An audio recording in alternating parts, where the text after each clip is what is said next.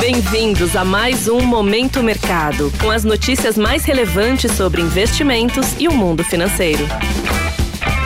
Um ótimo dia para você que é ouvinte do Momento Mercado. Eu sou Felipe Bernardo e esse é mais um episódio do podcast que te informa e te atualiza diariamente sobre os últimos acontecimentos do mercado financeiro. E nessa terça-feira, trago informações de ontem, dia 26 de fevereiro de 2024.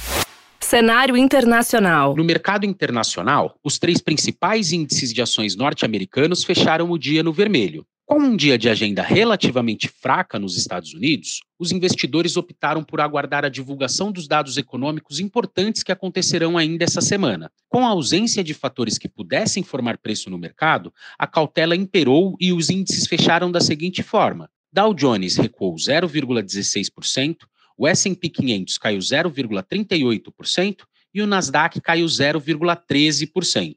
No mercado de juros, a demanda pelos títulos públicos americanos aumentaram devido às expectativas de corte de juros e com as preocupações dos conflitos geopolíticos. E com isso, nós observamos a elevação na remuneração dos treasuries. No câmbio, o índice DXY, que mede o dólar ante uma cesta de moedas fortes, fechou com queda de 0,10%. Cenário nacional. Por aqui, o movimento não foi diferente do observado ao redor do mundo e o dólar abriu a semana em queda no mercado local. Fechou o dia com desvalorização de 0,23%, cotado em R$ 4,98. Na renda fixa, a curva de juros apresentou abertura, principalmente nos vencimentos mais longos. Foi fortemente influenciado pelo cenário externo, mas contou também com a preocupação referente às incertezas fiscais no mercado doméstico.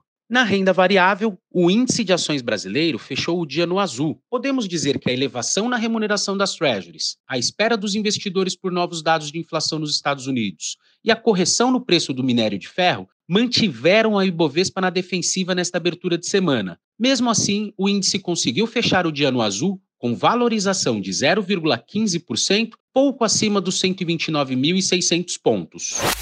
Pontos de atenção. Para o dia de hoje, temos uma agenda com a divulgação de poucos, mas importantes indicadores. Temos as atenções voltadas para o evento com o vice-presidente de regulação do Fed. E, além disso, será divulgado o índice de confiança do consumidor nos Estados Unidos. Enquanto por aqui, teremos a divulgação do IPCA 15 do mês de fevereiro. Dando um giro pelos mercados, as bolsas asiáticas fecharam sem um direcionamento único, com os investidores de olho nas movimentações dos treasuries, com a cautela sendo o grande direcionador na tomada de decisão. No antigo continente, as bolsas europeias operam majoritariamente em alta, com o mercado animado em função da divulgação de alguns balanços corporativos. Já na terra do Tio Sam, os futuros de Nova York operam estáveis, com os agentes esperando a divulgação dos novos dados de inflação dos Estados Unidos. Com essas informações, vou ficando por aqui e finalizo mais um Momento Mercado. Eu agradeço a sua companhia, desejo um ótimo dia e excelentes negócios. Valeu!